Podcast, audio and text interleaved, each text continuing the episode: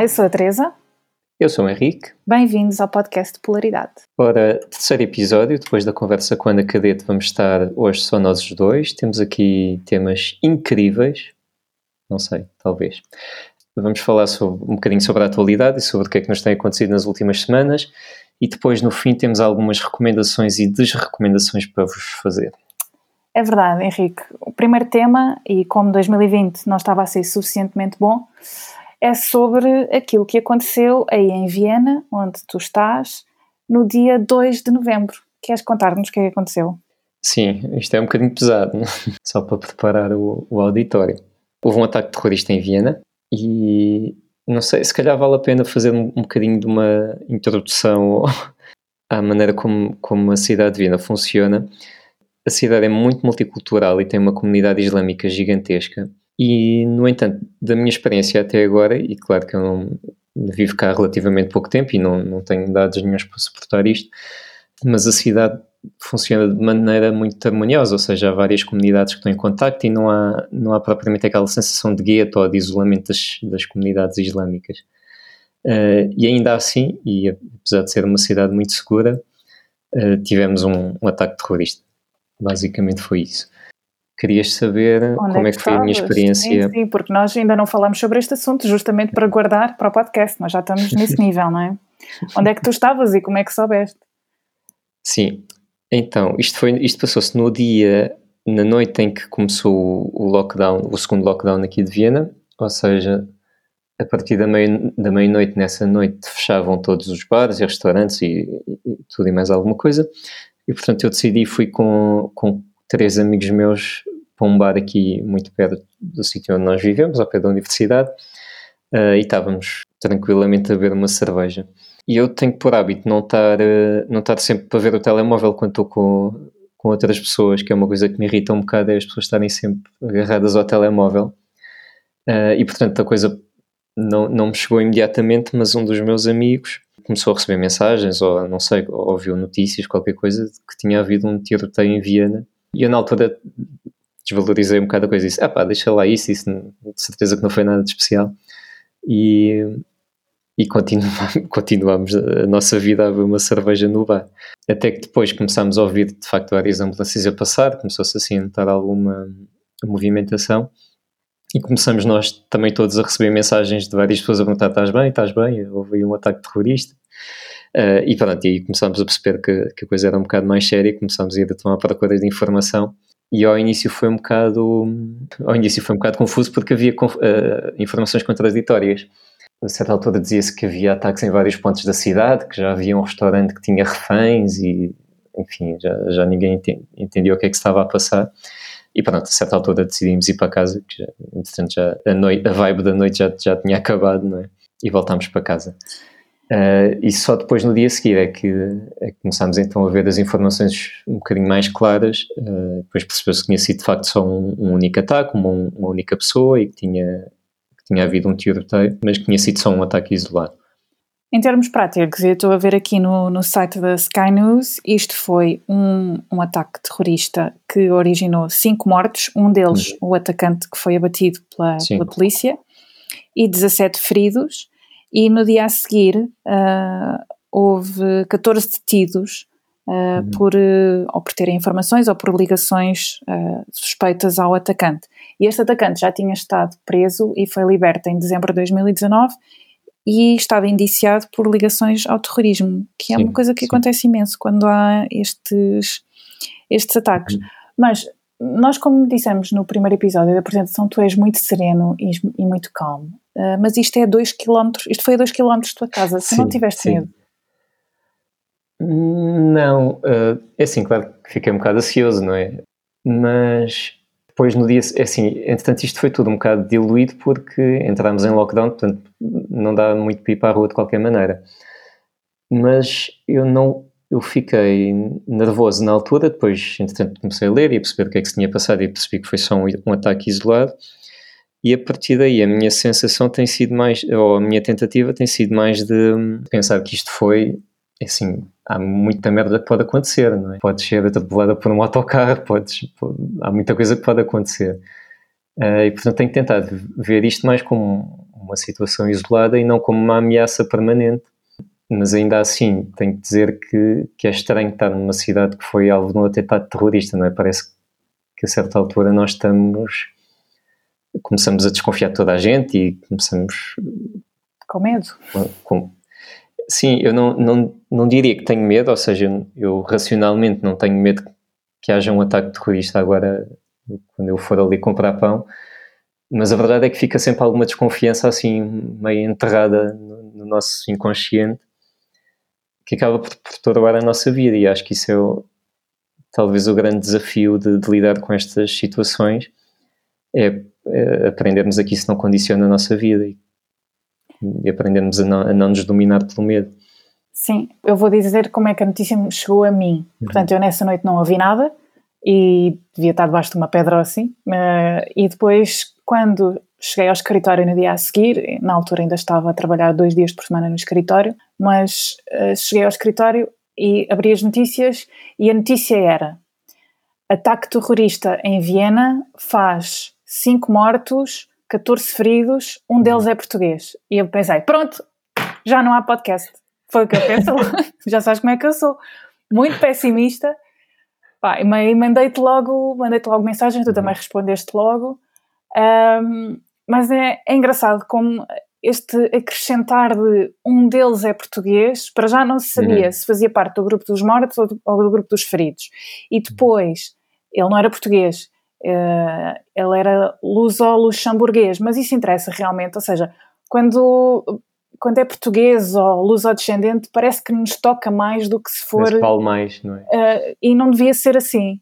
E uhum. Não devia ser assim. Mas pronto, foi.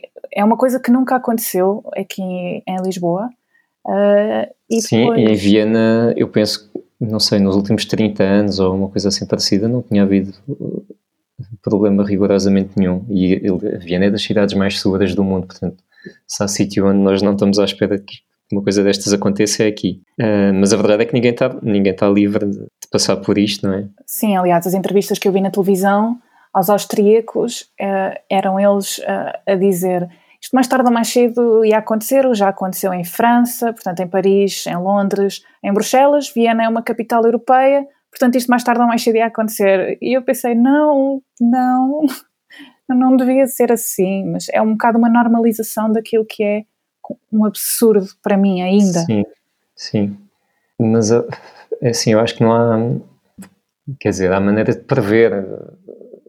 Há serviços secretos que controlam estas coisas e não sei o quê. E, e, de facto, esta pessoa em particular já tinha sido indiciada e, e já tinham tentado deportá-lo e não tinham conseguido. Um, mas a verdade é que temos que nos mentalizar que este tipo de coisas pode acontecer.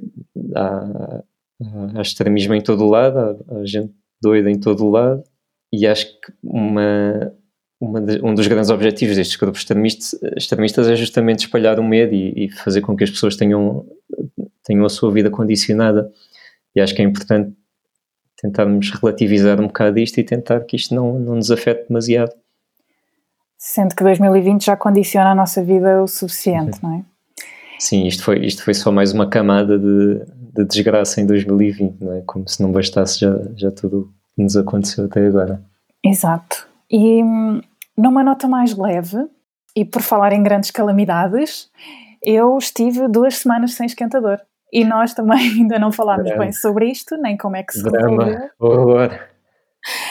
Uh, pronto, muito brevemente, vou ser muito breve.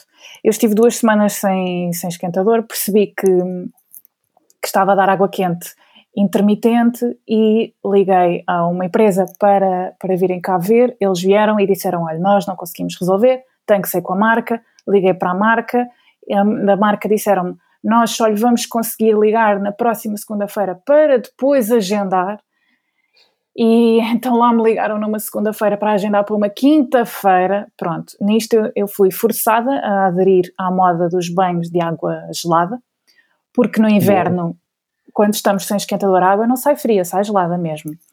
E então aderi, não recomendo, ok? Devo dizer que andei duas semanas aflita da garganta, não poderia ter, ter gravado uh, podcast nessa altura.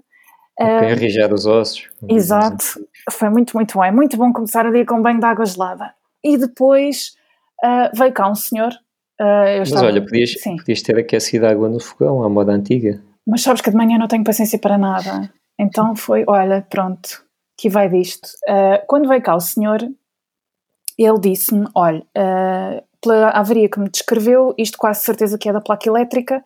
Eu trago aqui uma placa elétrica, portanto é só substituir. Uh, são 225 euros e qualquer coisa e tenho que me pagar em dinheiro. E eu disse: Olha, eu não tenho aqui uh, 225 euros à mão, mas, uh, mas vou, vou confirmar. E fui ao meu milheiro à espera que tivessem nascido notas lá, mas não, de facto não tinha. Um, e depois perguntei-lhe, olha, pode ser por MBWay, pode ser por uh, transferência bancária, e eu mostro-lhe já aqui o comprovativo. Não, não, não pode entrar dinheiro nas nossas contas porque nós devemos milhares de euros a várias empresas e, e não podemos ter faturação.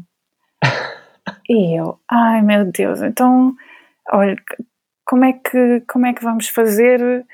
Uh, eu fiz aquilo que qualquer adulto independente e responsável faz, que é liguei à minha mãe.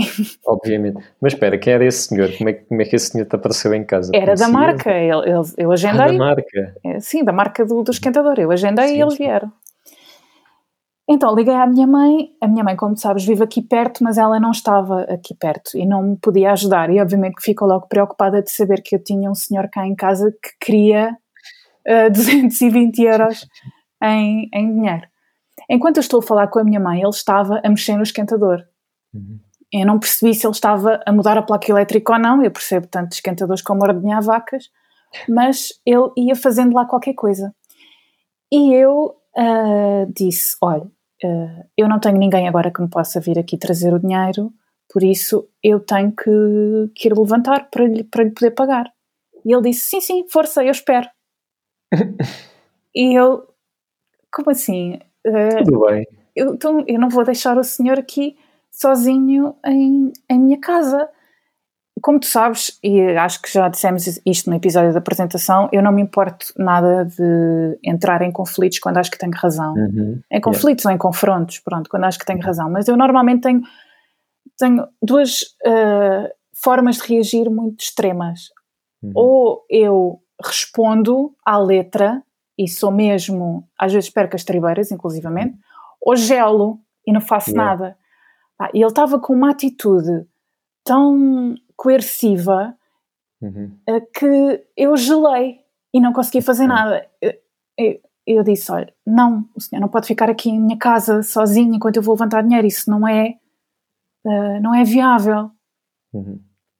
Uh, até que ele me disse: Olha, mas eu acabei de mudar a placa elétrica, nós vamos agora testar, mas eu não posso sair daqui com o serviço feito sem me pagarem, porque uh, como é que eu garanto que, que, a senhora me vai pagar? E, e pronto, lá, test, lá testámos, aquilo, pronto, estava a funcionar. Ele, inclusivamente, tipo, quando tivemos a ajustar o termostato, e tu sabes que eu sou muito friorenta, uh, aquilo ficou mais para o quente e ele ainda disse mas que o seu corpo aguenta a água a esta temperatura?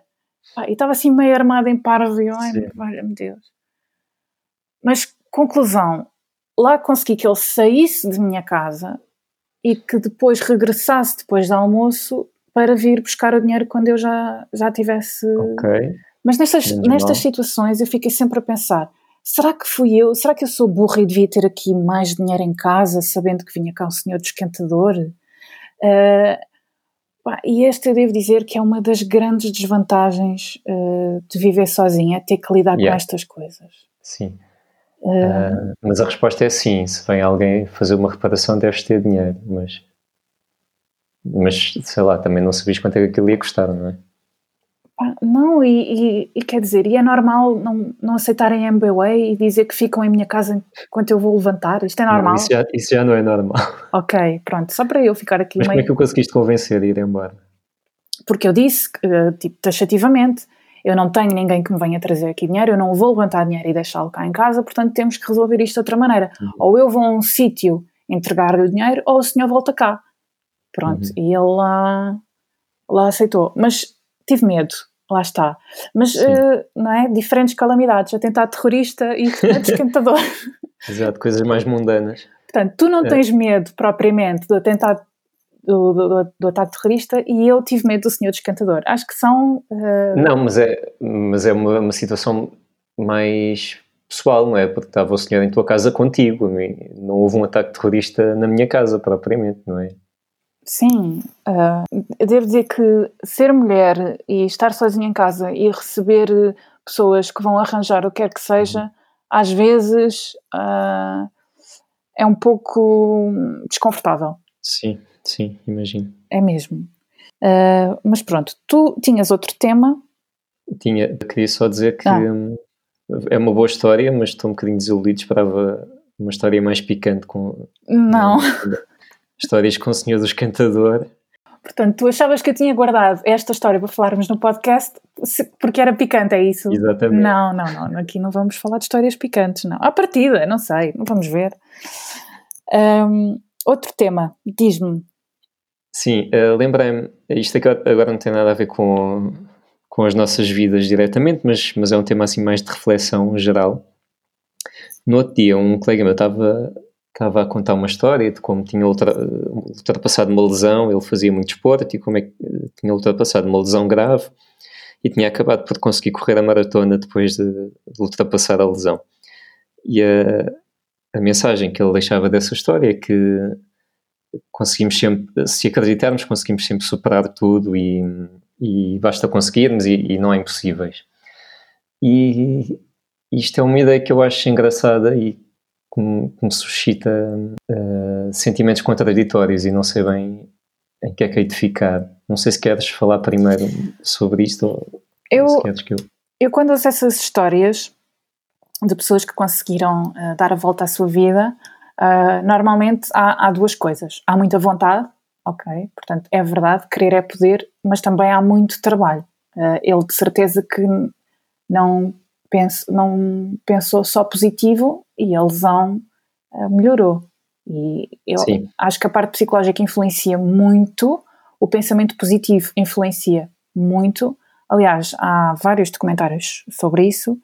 Um, quem está com o espírito negativo normalmente tem mais dificuldade em, em recuperar. Portanto, o verbalizarmos para o universo, uh, o pensarmos positivo, isso tudo tem influência, mas também existe muito, muito trabalho. Uh, mesmo quando queremos dar a volta à nossa vida, de uma maneira ou de outra, o querer é poder, certo, mas é preciso querer e fazer todos os esforços possíveis e uhum. imaginários para que isso aconteça. Agora, às Sim. vezes queremos, às vezes fazemos esforços e não acontece. Exatamente. Sim, o meu, o meu problema com essa ideia é exatamente esse, porque eu concordo com isso que tu disseste, acho que a força de vontade e o trabalho são meio caminho andado para muita coisa. Mas se tu meteres na cabeça que vais conseguir fazer uma determinada coisa e se trabalhares para isso e, e ao fim de, sei lá, dois anos não conseguires, mas continuares com a ideia que querer é poder e, e, e que tens que continuar a lutar por uma coisa, até que ponto é que isso deixa de ser hum, força de vontade e passa a ser só teimosia e até que ponto é que isso não te faz estar agarrado a uma coisa que não tem que não é que não é viável? Porque tu podes dizer ah eu eu quero voar e agora vou acreditar muito e vou trabalhar muito para voar. Mas continua a haver leis da física que tu não tu não consegues sozinha uh, contrariar não é? Por isso até que ponto é que acreditar e, e querer não te faz estar preso a, a objetivos irrealistas e não faz só aumentar a frustração porque nunca vais conseguir atingir esses objetivos. E eu não tenho resposta para isto, acho que. Não, mas eu percebo perfeitamente o teu ponto. Uh, essa forma de pensar pode aumentar-nos mais a frustração se, hum. se não concretizarmos o objetivo. Mas depende muito dos objetivos. Sim. Eu acho que, no caso do teu colega, por exemplo, era, era impensável ele ter eh, pensamentos negativos ou outra coisa que não fosse pensamentos positivos, porque um, recuperar de uma lesão e mesmo que não tivesse corrido a maratona uh, é devolver-lhe qualidade de vida, portanto uhum. esse era um objetivo concretizável à partida, com todo o apoio eventualmente médico que terá, que terá tido. Uhum. Voar é um objetivo irrealista. Eu acho que depois aí depende yeah. muito de, do objetivo. Mas a, a, verdade é que quando tu estás dentro desse, dessa luta para, para chegar ao objetivo, às vezes não tens noção de que o objetivo é irrealista. Sim, como aquelas pessoas que vão aos ídolos cantar e insistem. Exatamente. Que, pronto. Exato. É pá. Pronto, não sei, isto, eu acho que isto vem muito da minha, da minha formação de cientista, porque uma das coisas mais complicadas de, da nossa profissão é, é que às vezes temos que matar projetos, temos que, temos que desistir de coisas que andamos anos e anos a trabalhar e, e que chegamos à conclusão que aquilo não leva a lado nenhum. Uh, e acho que este equilíbrio, não só na, na, carreira como na vida, nem sempre é fácil de descobrir, por isso por isso é que trouxe isto aqui para, para a conversa. Olha, bom tema. Comparando com o esquentador, é um tema excelente. Vou ficar. Não, mas olha, o esquentador dá, dá, dava pano para mangas para, para situações em que mulheres são. passam por situações de, de, de assédio ou de. Sim. De, ser, de serem aproveitadas, não é? Sim, sim, sem dúvida. Bom, e recomendações? Uh, Passamos para as recomendações? Avançamos para as recomendações, sim. Começa tu. Começo eu. Então, olha, eu não vou recomendar séries, nem livros, nem nada disso. Eu vou recomendar pessoas. Uhum. A primeira pessoa que eu vou recomendar é o Jim Carrey.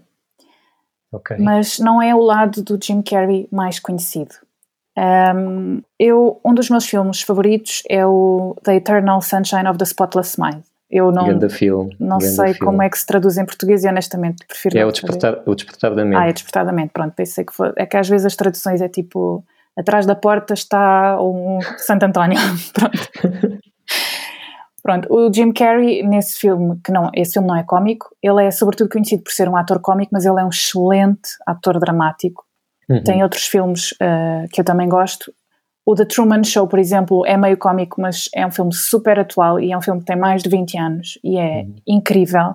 E os clássicos, a máscara, etc.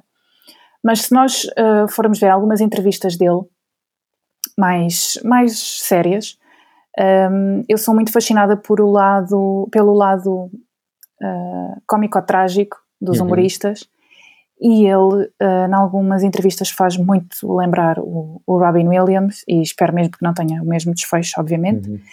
Uh, ele diz, por exemplo, uh, numa das entrevistas, que um, gostava que todas as pessoas fossem ricas e famosas durante uns meses para perceberem que a felicidade não está mesmo aí. Sim. E, há um, há um vídeo no YouTube muito giro uh, do canal da Hollywood Reporter que se chama Comedians Around a Table, qualquer coisa assim, onde está ele, está também o Sacha Baron Cohen e outros comediantes que eu gosto muito, e onde perguntam a todos uh, porque é que eles representam. Why do you act? Porque é que eles uhum. escolhem esta vida?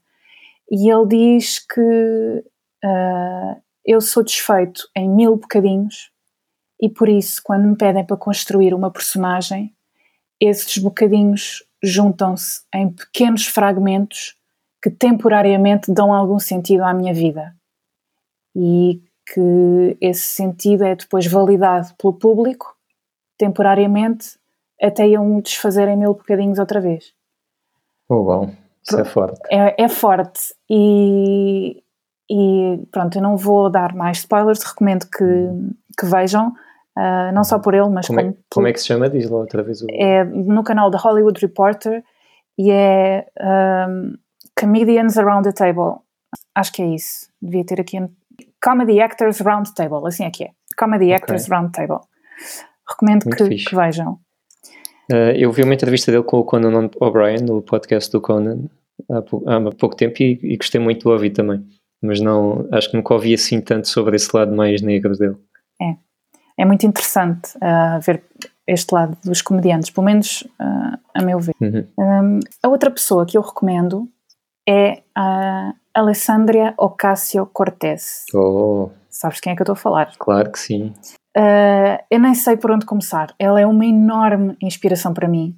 Uh, recomendo que vejam o documentário da Netflix que também está na íntegra no YouTube e que se chama Knock Down the House. Ela é congressista em Nova York e foi a, mais, a, a congressista mais nova de sempre, foi eleita com 28 anos. Ela era empregada de mesa, fez uma campanha sem, sem financiamento e, e acabou por ganhar.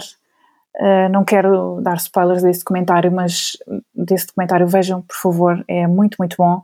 Vejam também o vídeo que eu já vi para aí 10 vezes uh, no YouTube uh, do discurso dela, quando um colega dela, congressista, a, a, insultou nas escadas do, do Capitólio e, e a resposta dela. Uau. Ela um, é muitas vezes interpelada por, por jornalistas a fazer-lhe a fazer perguntas com um sentido provocatório e ela responde sempre à letra, sem pestanejar.